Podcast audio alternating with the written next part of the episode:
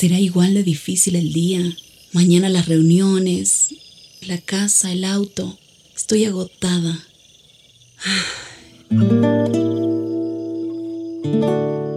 No importa cuántas cosas me hayan angustiado hoy.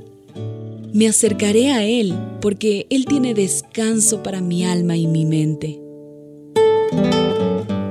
Cuando mi corazón está tranquilo, puedo escuchar su voz en quietud y confianza. Mi fortaleza está en descansar en Dios.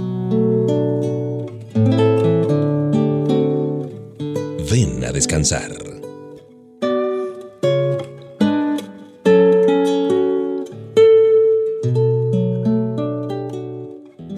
Ahora que te estamos haciendo compañía en este tiempo de descanso, de reposo, recordamos una porción del libro de Proverbios 28:14 que dice, Bienaventurado el hombre que siempre teme a Dios, mas el que endurece su corazón caerá en el mal. La pregunta es, ¿qué necesitaríamos para convencernos de que dependemos de Dios? Con frecuencia la respuesta es un encuentro personal con el Señor Jesucristo. Dios nos ha provisto de esa gran oportunidad pero es nuestra responsabilidad reconocer y aceptar su regalo de vida eterna. El apóstol Pablo dio testimonio por muchas ocasiones de ese encuentro personal con su Salvador. El libro de Hechos capítulo 9 describe este encuentro cuando Pablo encabezaba al grupo de líderes judíos que estaban determinados a perseguir y destruir a la iglesia primitiva. Sin embargo, después de oír el llamado del Señor él vino a ser uno de sus seguidores más convencidos. Nuestras vidas son transformadas cuando nos encontramos con el amor y el perdón de el Hijo de Dios de Jesús. Cristo preguntó a su futuro apóstol, Saulo, Saulo, ¿por qué me persigues? Aunque la mejor traducción a esta pregunta sería, ¿por qué me rechazas? ¿Qué mantiene al hombre apartado de aceptar el amor de Dios. ¿Por qué no lo acepta? ¿Qué hace que una mujer no quiera recibir el perdón y el amor del Señor? ¿Por qué alguien deja de buscar una relación personal con Cristo? Son preguntas que nos hacemos de pronto a nosotros mismos. No es otra cosa que el orgullo y la ignorancia acerca de quién es Dios y de cuánto Él se interesa por nosotros y ciegan la mente del hombre al amor y la gracia salvadora de Dios. Pablo, una vez que se encontró con el Señor, no se resistió más y él nunca fue la misma persona.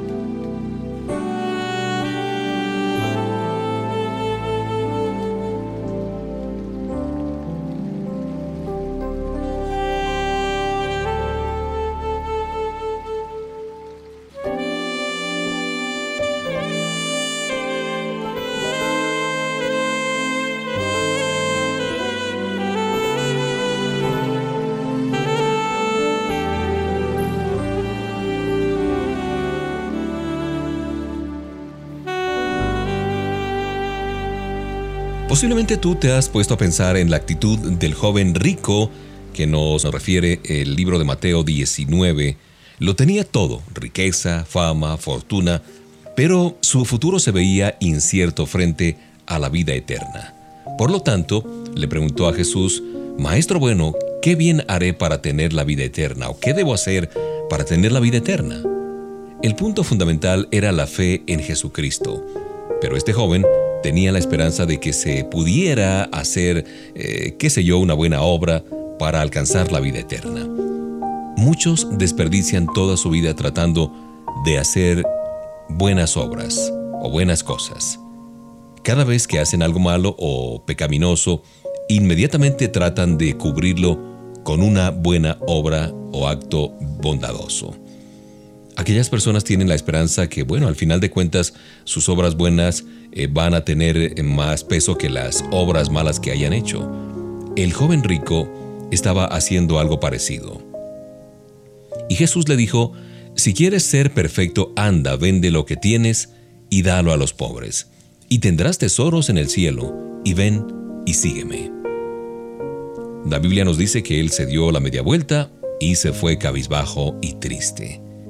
El punto principal no era el dinero, la riqueza que ostentaba este joven, pero la riqueza de este mundo había encadenado el corazón de este joven.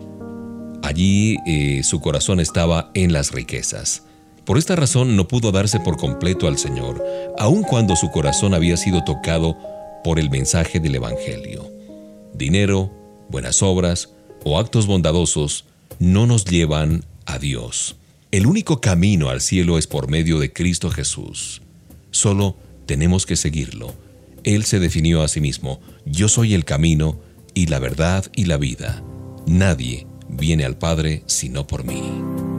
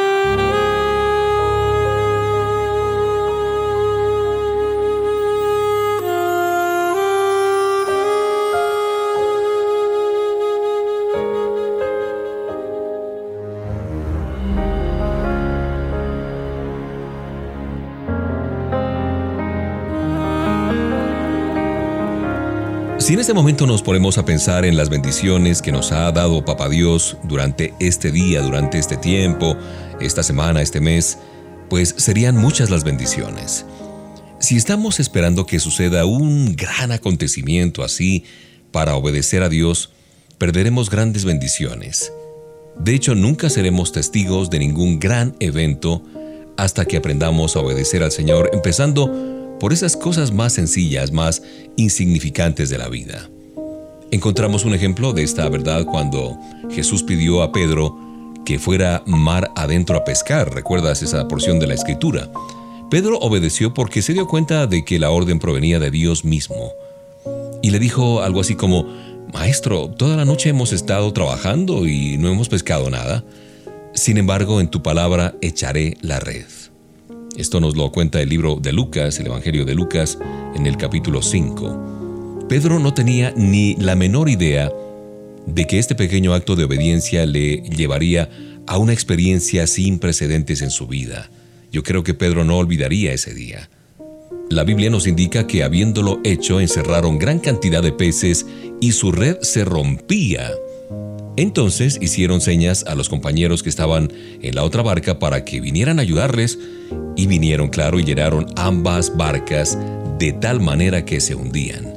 Qué milagro, qué portento del Señor. ¿Te has puesto a pensar por qué muchas veces Dios te pide que hagas ciertas cosas que de pronto no tienen sentido?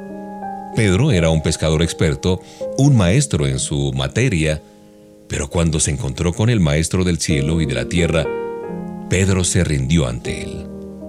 No hay crecimiento espiritual sin obediencia. Los milagros vienen después.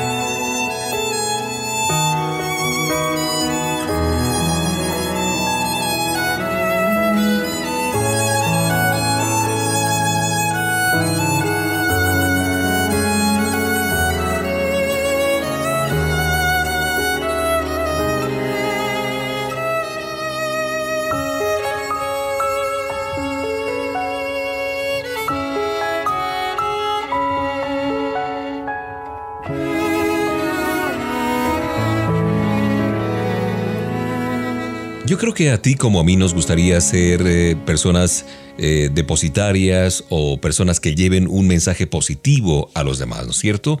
Glorificar a Dios es el mensaje que la vida de un creyente debería enviar, un hijo de Dios, dando testimonio de una vida centrada en Cristo.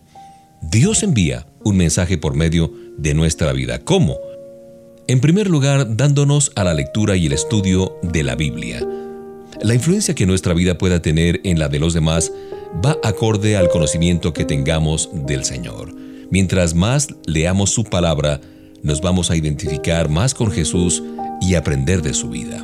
De otra parte, entender el plan de Dios para nuestra vida. El Señor tiene el mismo plan maestro para cada creyente y es el de conformarnos a la imagen de su Hijo Jesucristo. ¿Cuál es? La mejor manera de glorificar a Dios, dices tú. Bueno, ser imitadores de Cristo bajo el poder del Espíritu Santo. Y ya lo decía el apóstol Pablo, sed imitadores de mí como yo lo soy de Cristo. Por otro lado, entender cómo el Señor moldea nuestra vida, nuestro carácter. Muchos creyentes pueden regresar hacia atrás, como una especie de retrovisor de sus vidas, e identificar con mucha precisión cómo Cristo cambió mi vida. Y esto nos permite testificar a otros de lo que Papá Dios ha hecho en nuestra vida. Debemos estar dispuestos a decir, Señor, tú dijiste que mi vida no es mi vida, sino que te pertenece a ti. Por lo tanto, te la entrego para que hagas de ella tu voluntad. Cualquiera que sea tu plan, me rindo ante tus pies y confío en ti. Cualquier plan que yo tenga se viene al suelo, porque tú tienes un plan muchísimo mejor para mi vida.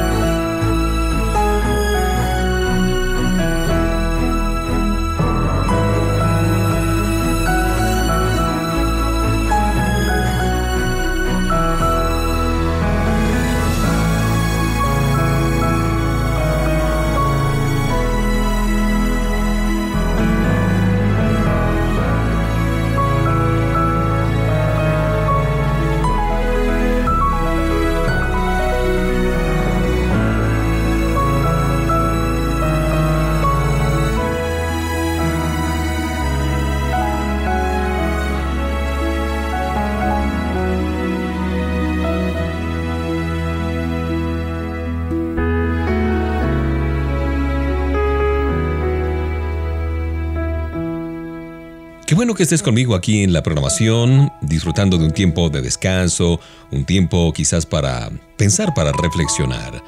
Hay una porción en la palabra de Dios que está en el Evangelio de Juan, capítulo 13, verso 15, que dice, Yo les he dado el ejemplo para que ustedes hagan lo mismo. ¿Qué significa servir a Dios? Te preguntas a lo mejor tú. A menudo escuchamos esta expresión en la iglesia y no siempre entendemos lo que quiere decir o a qué se refiere. Algunas personas dicen que solo los pastores y otros líderes religiosos pueden ser llamados al servicio de Dios.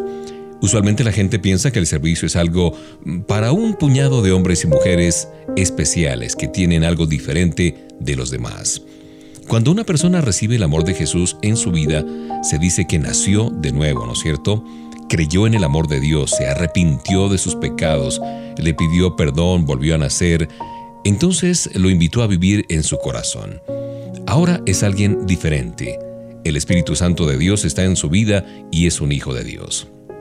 La palabra siervo se usa en la Biblia para hablar de la gente que está mm, al servicio de una persona muy importante, a quien se le nombra como Señor. Y Jesús es el Señor y sus seguidores somos sus siervos, así de fácil. Por eso, además de las personas que se dedican a tiempo completo a hacer cosas para el servicio de Dios, como predicar en la iglesia, ayudar a los demás en otros países, hablar de Jesús en grandes eventos. Todos los hijos de Dios tenemos la oportunidad, la alegría, el privilegio y la responsabilidad de servir a Jesús. Servimos a Dios con todo lo que pensamos, decimos y hacemos. Que la gente pueda ver en nosotros personas diferentes, con una vida que muestre todo el tiempo el amor de Jesús. Además de seguir a Jesús y disfrutar de su amistad, Papá Dios quiere que le sirvamos con nuestra vida. Pensemos entonces en las cosas que podemos hacer para agradar a Dios y ayudar a los demás para que conozcan del amor de Jesús.